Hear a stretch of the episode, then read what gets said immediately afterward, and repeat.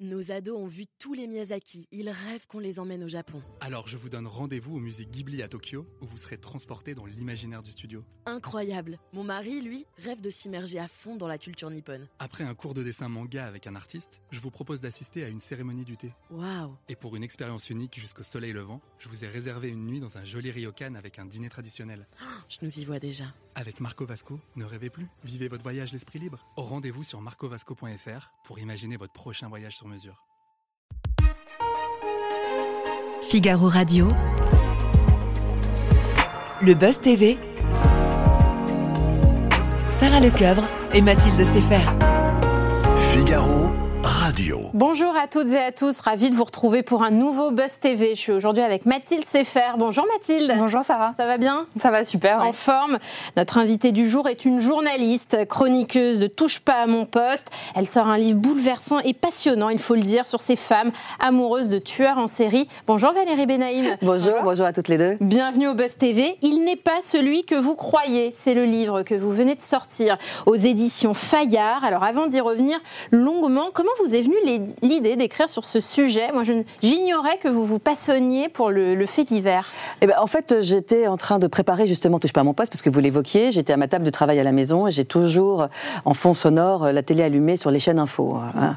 Ouais. Et, euh, et en l'occurrence, euh, il- il- à ce moment-là, il y avait à, l'antenne un journaliste qui évoquait l'affaire Nordal-Lelandais et euh, l'irruption dans le dossier d'une femme amoureuse de Nordal-Lelandais et qui lui aurait passé de la drogue et de l'alcool. Et là, ce- cette information qui était vraiment en marge du dossier m'a interpellée, euh, m'a interrogée. Et à partir de là, je n'ai eu de cesse que de me poser des questions sur ce phénomène. Est-ce que d'abord c'en était un Parce que c'était pas simplement une femme isolée. Euh, et puis, euh, donc, j'ai commencé à aller voir à travers le monde, aux États-Unis, et puis en Europe. Et puis, j'ai rétréci la loupe jusqu'à la poser sur la France. Et je me suis rendu compte que non seulement elles n'étaient pas seules, mais qu'elles étaient nombreuses. Ouais, c'est un Et là, phénomène. euh, voilà, Ouais, ça vous un le phénomène, montrez. oui. Et c'est combien de mois d'enquête? C'est plus Quasiment deux ans. quasiment deux ans. Ouais, Ouais. Et ouais. euh, il y a beaucoup de témoignages. On va y revenir. hein. C'est vraiment Avec passionnant. plaisir. On vous recommande hein, ce livre euh, de Valérie Benaïm. Et on va en parler dans l'interview du Buzz TV juste après les infos médias de Mathilde Sefer. Mathilde, on commence ces infos avec les confidences déchirantes de Christophe de Chavannes sur son fils. Oui, alors l'animateur était euh, l'invité de Frédéric Lopez ce week-end dans Un dimanche à la campagne. Et c'est lorsque le sujet de ses enfants est arrivé qu'il n'a pas pu euh, retenir ses larmes. Il a affirmé avoir été globalement un bon père avec ses trois enfants. Euh, il a donc deux filles et un garçon de trois unions euh, différentes. Et Christophe de Chavannes a, avoué qu'avec son fils, les relations étaient compliquées, voire inexistantes depuis près de dix ans. Je cite, J'ai été obligée de faire le deuil. Il est vivant, mais il n'est plus là, ni pour moi, ni pour ses sœurs. Et a ajouté ne pas l'avoir vu depuis, enfin, plus de, plus de cinq minutes depuis 2013. Ah ouais, ouais, c'était une séquence très forte Ouais. euh, d'un dimanche à la campagne. Mm. Vous connaissez Christophe Valéry? J'ai même travaillé avec Christophe Ouais, comment ouais. est-il dans le travail? Euh, C'est d'ailleurs, on- il y a des papiers qui sortent sur Ouais. lui ces dernières semaines, qui sont assez critiques. Je l'ai déjà dit dans, dans Touche pas à mon poste, on a eu une première expérience qui était le, le premier jour de tournage qui n'a pas été très heureuse, Euh, mais on s'en est expliqué. Euh, il m'a même envoyé un petit mot à la, à la suite de, ce, de cette euh, première journée de travail. Et à partir de là, ça, a été, ça s'est très bien passé euh, tous les deux. Voilà. Après, euh, sur ses avis personnels, j'ai évidemment pas à la commenter. hein, Oui, bien sûr. non, non. Mais on peut dire que c'est quelqu'un de très cash avec ses équipes. Oui, oui, mais beaucoup- Ouais. comme beaucoup d'animateurs, et parce qu'il y a du stress, parce qu'il y, a de- il y a de la pression, euh, voilà. Mathilde, on poursuit ces infos médias avec un nouveau témoignage à charge contre Coé. Oui, alors une ancienne candidate de, de, télé-réalité, Émilie euh, Amar, a allongé la liste des témoignages.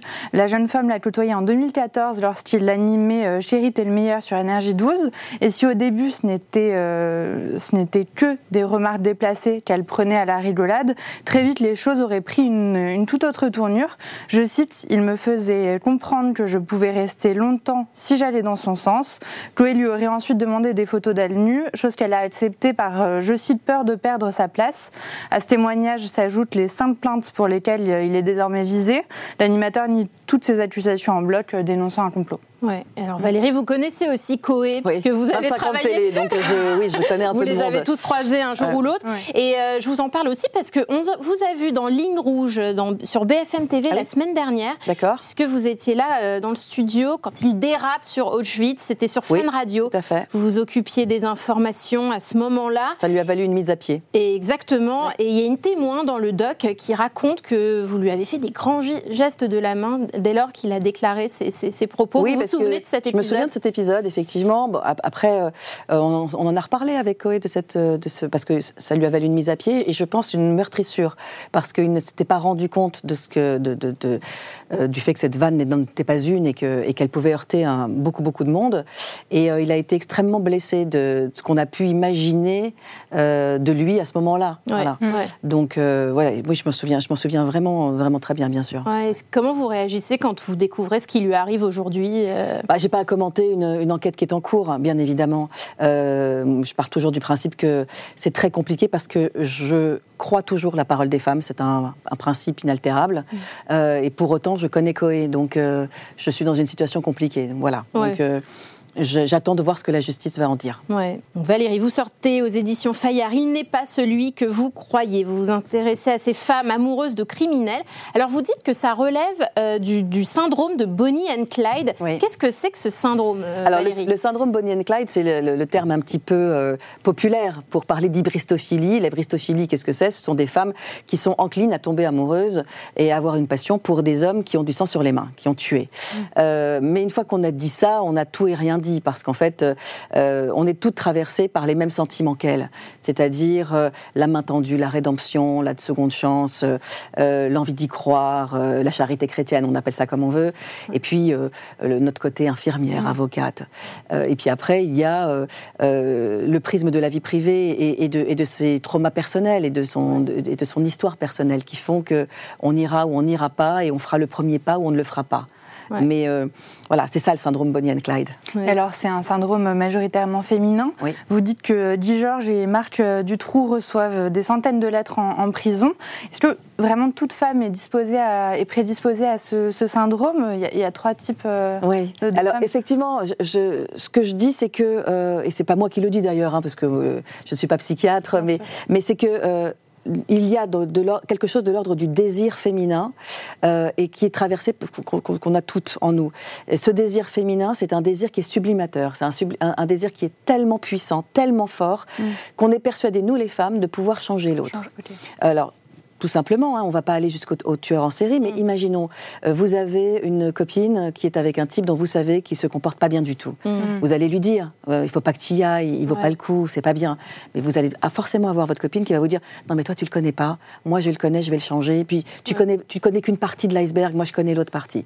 Voilà. Ou Vous avez aussi des femmes qui tombent amoureuses d'hommes qui sont clairement homosexuels, mais dont elles savent, dont elles se disent qu'elles vont le changer en hétérosexuel. Vous voyez Donc on est dans ce, dans ce euh, dans cet ordre-là.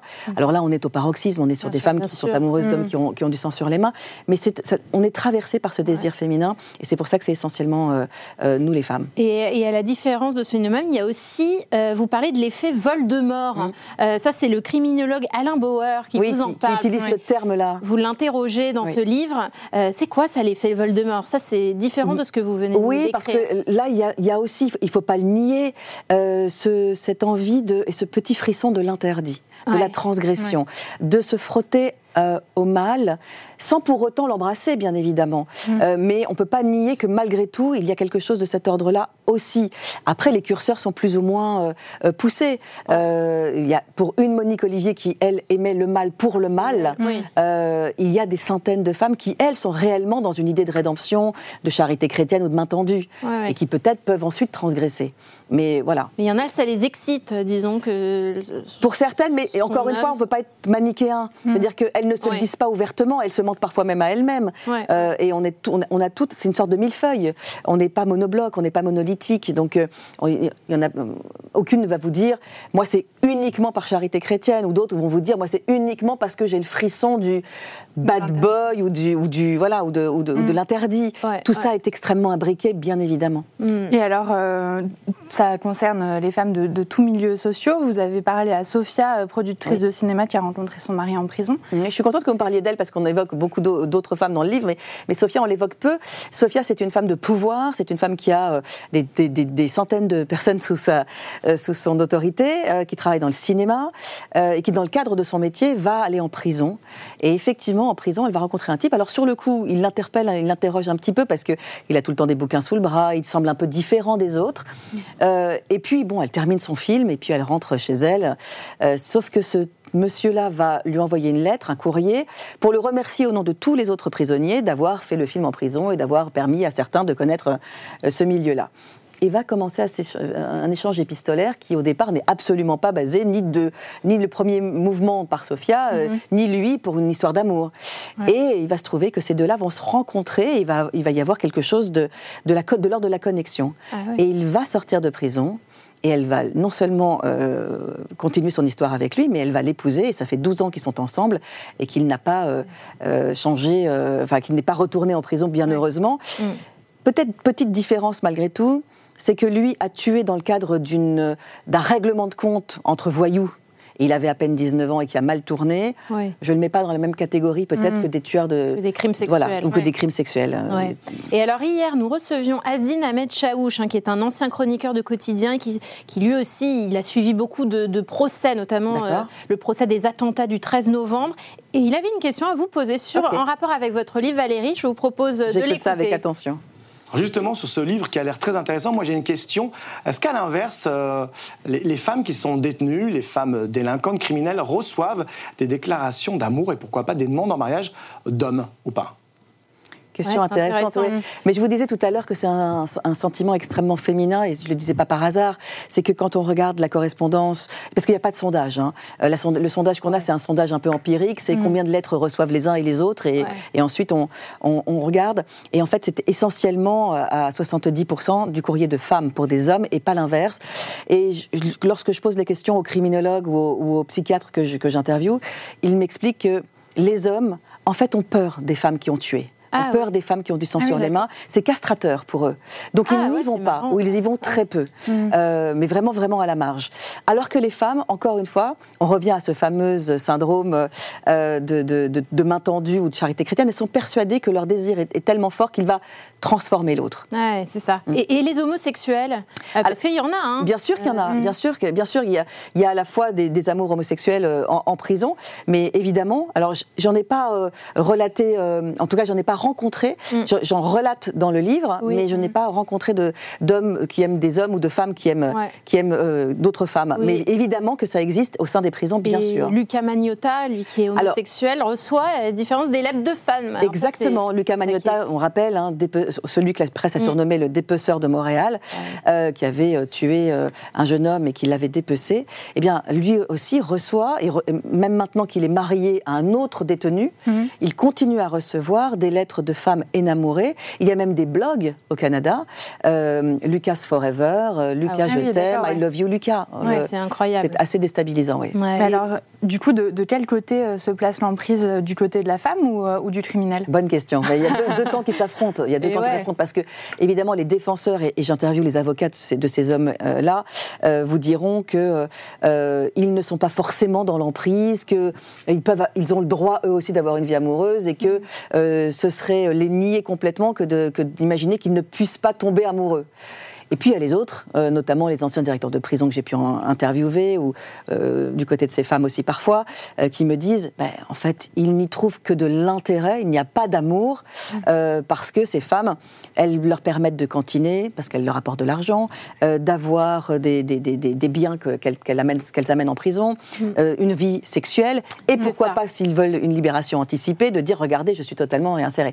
Donc deux camps s'affrontent. Mm. moi, je pense que c'est ni, ni l'un ni l'autre, je pense que c'est un peu de tout ça et que c'est au cas par cas surtout. Bien sûr. Et ça explique comment Nordal Lelandais a pu faire un enfant depuis sa prison. Ça, a fait les gros titres récemment. La famille de Maëlys, sa présumée victime, s'est dit choquée. Est-ce que vous aussi, ça vous a choqué? Bah, Évidemment, c'est une des raisons pour lesquelles. Euh, alors, elle, ce n'était pas encore celle qui est tombée amoureuse. Euh, non, qui est tombée enceinte. mais, euh, mais, effectivement, c'est une des choses qui m'a interpellée et qui fait que j'ai commencé cette enquête. C'est parce que je me disais, mais dans quel, dans quel contexte, dans quelle mesure, comment a-t-elle pu passer de la drogue et de l'alcool? C'est au euh, parloir, en fait, que tout se fait. Au départ, c'est au parloir. Là, en l'occurrence, on va un peu plus loin, puisque Elisabeth, en, l'occurrence, a eu non seulement accès au parloir au bout de trois demandes, hein, quand même, avant que l'administration pénitentiaire ah, l'autorise à, avoir un parloir. C'est pas aussi simple que ça.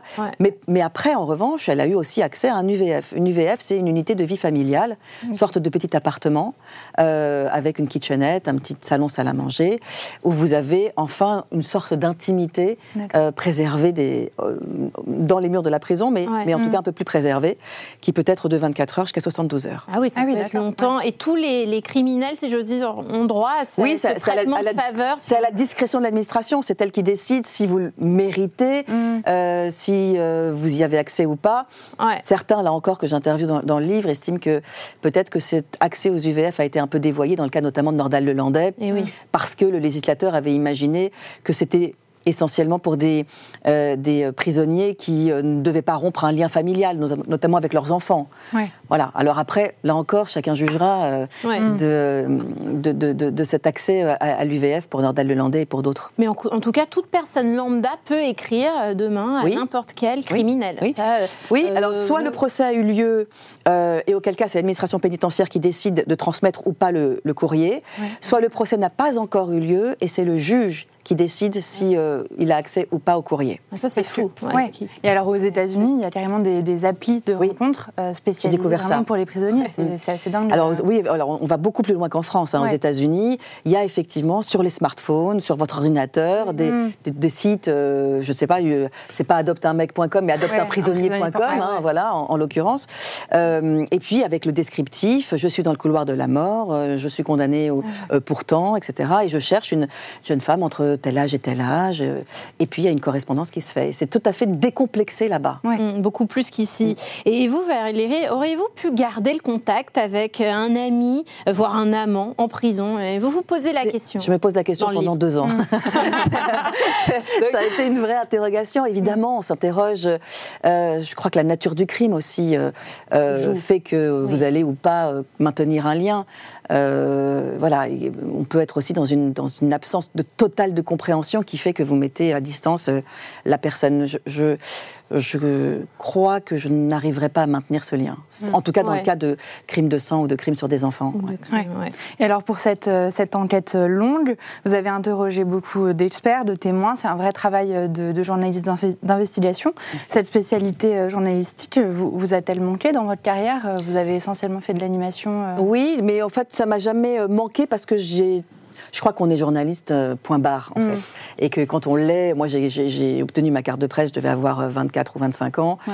Euh, j'en ai 54, euh, ça ne vous quitte pas. quoi Vous l'avez toujours gardé. Ouais. Oui, et puis quoi qu'on perdu. fasse, je Ouais. crois que euh, c'est une tournure de l'esprit, c'est une façon de, de vivre. Moi, je, je vis mon métier, que ce soit de l'animation ou autre. Mm. Euh, voilà, ma curiosité d'esprit, mon, euh, mon envie de comprendre euh, ne m'a pas quittée. Et, ça- et ça, c'est en moi. Et euh, voilà, j'avais 12 ans quand je voulais être journaliste, euh, ça ne m'a pas Ça quitté pas depuis. Et c'est resté. Je crois, et ce livre est numéro un, vous nous disiez euh, en Oui, je suis très heureuse. Je suis ravie de la curiosité du- de- de- des lecteurs et de leur envie justement de partager ça avec moi.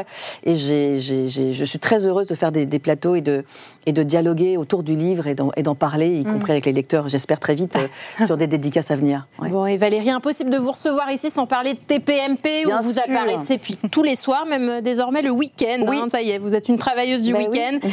et, euh, et justement, moi, je voulais m'adresser à la journaliste que vous êtes. Quand parfois Cyril et Hanouna égratignent euh, vos confrères, vos consoeurs, comment vous réagissez Bah, c'est un intérieurement jeu entre nous parce qu'il le sait. et il, il le sait d'ailleurs, il m'interpelle à ce moment-là en disant. Avec Benjamin Duhamel, ça Ouais. arrive souvent Ouais. parce qu'il le, il le qualifie de stagiaire. Oui, euh, oui. On peut dire ça comme oui, ça. c'est Cyril. Moi, voilà, moi, j'aime Cyril pour ce qu'il est. J'aime Cyril pour ça, et je crois que les téléspectateurs aiment Cyril justement pour son côté cash, brut de pomme, quand il rentre dedans. Et d'ailleurs, il, il le sait parce que du, du coup, il m'interpelle Ouais. et il me dit un Valérie, un Valérie. Voilà, c'est un jeu entre lui et moi, et je, je- et moi, je- ça ne me pose aucun problème. Sinon, ça ferait pas 11 ans que je travaille avec lui. Ouais, Vous le connaissez, Benjamin Duhamel euh, Oui, je le connais. Oui, Oui, oui, je le connais parce que personnellement. on se connaissait. euh, je connaissais ses parents en fait, pour tout vous dire. Et- Saint-Cric et, et Patrice Duhamel. Duhamel. Et quand on et, et j'ai vu euh, grandir Benjamin, ça fait très longtemps que je ne l'ai pas vu, mais mais voilà. Ouais. Et alors, euh, comme on le disait euh, précédemment, vous participez maintenant à- au TPMP du week-end, donc euh, face à Hanouna. Qu'est-ce que vous répondez à ceux qui, qui estiment que le, le plateau penche beaucoup plus à droite, voire l'extrême droite, Mm. avec la, la présence de Julien Audoul ou, ou Carla Baya c'est marrant cette, cette hémiplégie de ceux qui commentent TPMP, Ouais. parce qu'ils parlent de, Cal- de Carla Baya ou de Julien Audoul, et Mm. ils oublient de citer Gilles Verdez et Rost, par exemple. Mm.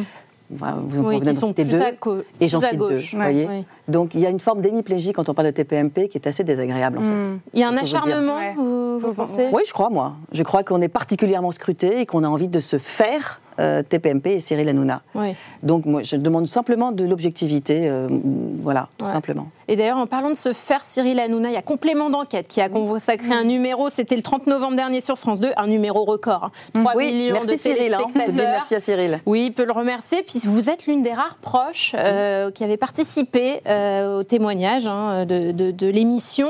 Comment ça s'est fait? C'est évidemment en accord avec euh, Cyril Hanouna, j'imagine? Euh, c'est pas, pas en accord, c'est qu'ils m'ont contacté. Ouais. Et euh, ben, j'aurais dit oui, mais il n'y a pas de problème. J'ai dit à Cyril, ça te gêne? Il me dit non, tu fais ce que tu veux. Donc Ouais. j'y suis allée. Et, et comment s'est passé l'entretien? Très cordial, très Ouais. bien. euh, euh, voilà, très long. Ça a été très long pour Ah le peu qu'ils ont gardé.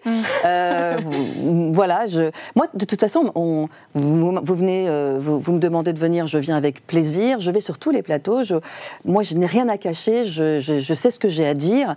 Voilà. Après, les gens sont euh, ou malveillants ou bienveillants, ou malhonnêtes ou, ou honnêtes, euh, de- de- de- en, en découpant ce que je raconte ou pas. Ouais. Mais Et voilà, vous- moi, moi, ils ont été avec malhonnêtes plaisir. avec le découpage, votre découpage Alors sur, sur ce que j'ai dit moi, ils n'ont pas tronqué mes propos, pas Ouais. du tout. Après sur, euh, sur euh, l'angle, chacun jugera, mais il me semble quand même que c'était extrêmement à charge. Oui, et Ouais. puis on n'apprenait pas grand-chose. C'est ce Oui, qui en tout cas est je confirme. Oui, Ouais. comme beaucoup, vous avez été euh, déçus de, de ce numéro. euh, Bah, c'est la montagne qui a accouché Ouais. d'une souris quand même. il me semble, hein non Oui. Bon, voilà. Et, vous, il vous décrivait comme quelqu'un qui, qui, qui rit beaucoup Oui, aux c'est blagues très de flatteur. Franchement, vous l'avez bien pris Comment vous l'avez J'ai vraiment apprécié. Vraiment, j'ai vraiment apprécié d'être euh, résumé, essentialisé à la fille qui rit. J'ai trouvé ça à la fois sexiste et pas très honnête. C'est dit. Alors récemment, je voulais vous en parler de ça aussi. Vous avez décroché une émission consacrée aux livres sur Oui, C8. Ça merci. s'appelle Droit d'auteur. Alors vous recevez, franchement, le premier numéro, Eric Emmanuel Schmitt et Ken Follett. C'est pas rien Ouais. pour ce premier numéro. Euh, comment euh, est née cette émission? Je crois que ça faisait longtemps hein, que vous l'aviez en Si tête. vous suivez TPMP, vous savez que je la réclamais depuis un petit bout de temps et qu'on se, mo- Ouais. on, on se moquait de moi d'ailleurs. Euh, et, et- et puis, euh, et puis j'ai j'ai à nouveau frappé à la porte euh, avec euh, Cyril dans mes bagages et cette fois-ci on m'a dit oui. Euh, et je suis absolument ravie d'être la productrice exécutive de cette, euh, de cette émission.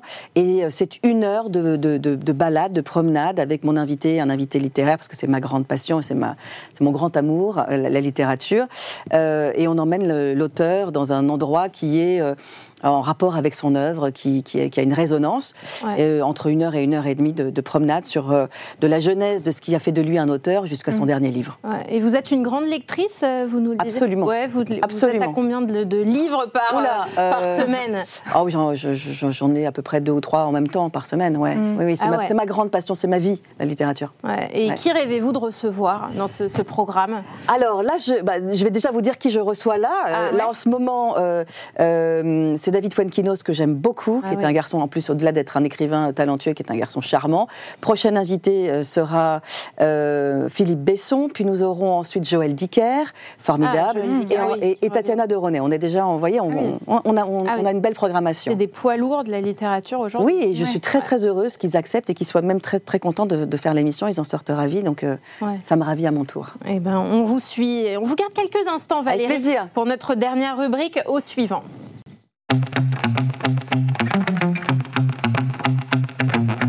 Nous recevrons euh, Guy Lagache, qui est euh, producteur, réalisateur, journaliste, ancien présentateur euh, vedette de M6. Euh, déjà, est-ce que vous le connaissez Personnellement, non. Ah, Je ne le connais pas. On s'est croisés, mais je ne oui. le connais pas. Et qu'est-ce qui vous inspire euh, Quel est Un euh, journaliste euh, solide, euh, qui- voilà, qui a des, qui a des, des- des fondations et qui, euh, qui connaît son boulot. Ouais. Ouais. Et euh, est-ce que vous avez, vous, des autres envies sur C8, dans le groupe Canal euh, Écoutez, là, je, je- le moment nous. je vous avoue que là, je suis quand même, la- la- je crois, une des journalistes les plus heureuses du moment. Ouais. parce que j'ai mon émission littéraire que je mène et dont je suis la, la présentatrice et la productrice et la rédac chef. Euh, euh, j'ai euh, TPMP du lundi au dimanche. Vrai, Euh, et puis j'ai ce livre-là. Donc euh, franchement, pour l'instant, tout va bien. La seule chose, vous voyez, je touche du bois pourvu que ça continue. Ouais. Et on va vous revoir d'ailleurs en tant que joker de Touche pas à mon poste. C'est pas dans les, dans les, dans les tuyaux. Ouais. et vraiment, euh, je- ça va. Récemment, c'est Pascal de la Tour du Pin Oui, qui bah, l'avait elle fait sera formidable. En plus, Pascal sera vraiment. Enfin, je trouve que Pascal Oui. est formidable dans, dans l'exercice, donc euh, je serais ravie qu'elle le soit. Bon, et euh, bah, c'est à vous, Valérie, de poser une question Ah. Guy Lagache. Euh, C'est à vous, Valérie. Bonjour Guy. Alors, euh, petite question. Je sais que tu vas euh, euh, réaliser, produire et présenter une émission sur le, changement climatique. À quel moment cette thématique est devenue une, thématique prépondérante pour toi? À quel moment est-ce que tu as eu une conscience de, ce bouleversement climatique et, qu'il fallait en parler?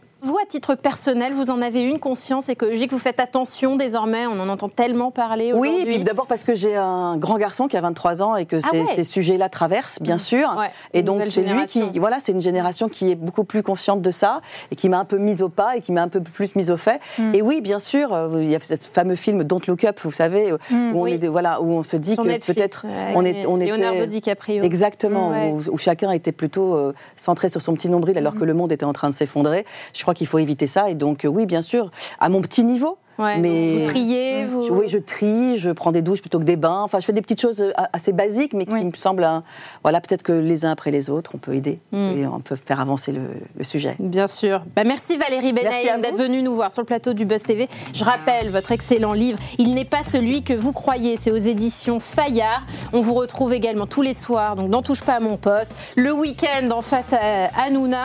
Et sans oublier votre, votre émission Droit d'auteur sur Merci. C8. Merci beaucoup. Merci Mathilde. Merci. Et le Buzz TV revient demain. Nos ados ont vu tous les Miyazaki. Ils rêvent qu'on les emmène au Japon. Alors je vous donne rendez-vous au musée Ghibli à Tokyo, où vous serez transporté dans l'imaginaire du studio. Incroyable. Mon mari, lui, rêve de s'immerger à fond dans la culture nippone. Après un cours de dessin manga avec un artiste, je vous propose d'assister à une cérémonie du thé. Waouh. Et pour une expérience unique jusqu'au soleil levant, je vous ai réservé une nuit dans un joli ryokan avec un dîner traditionnel.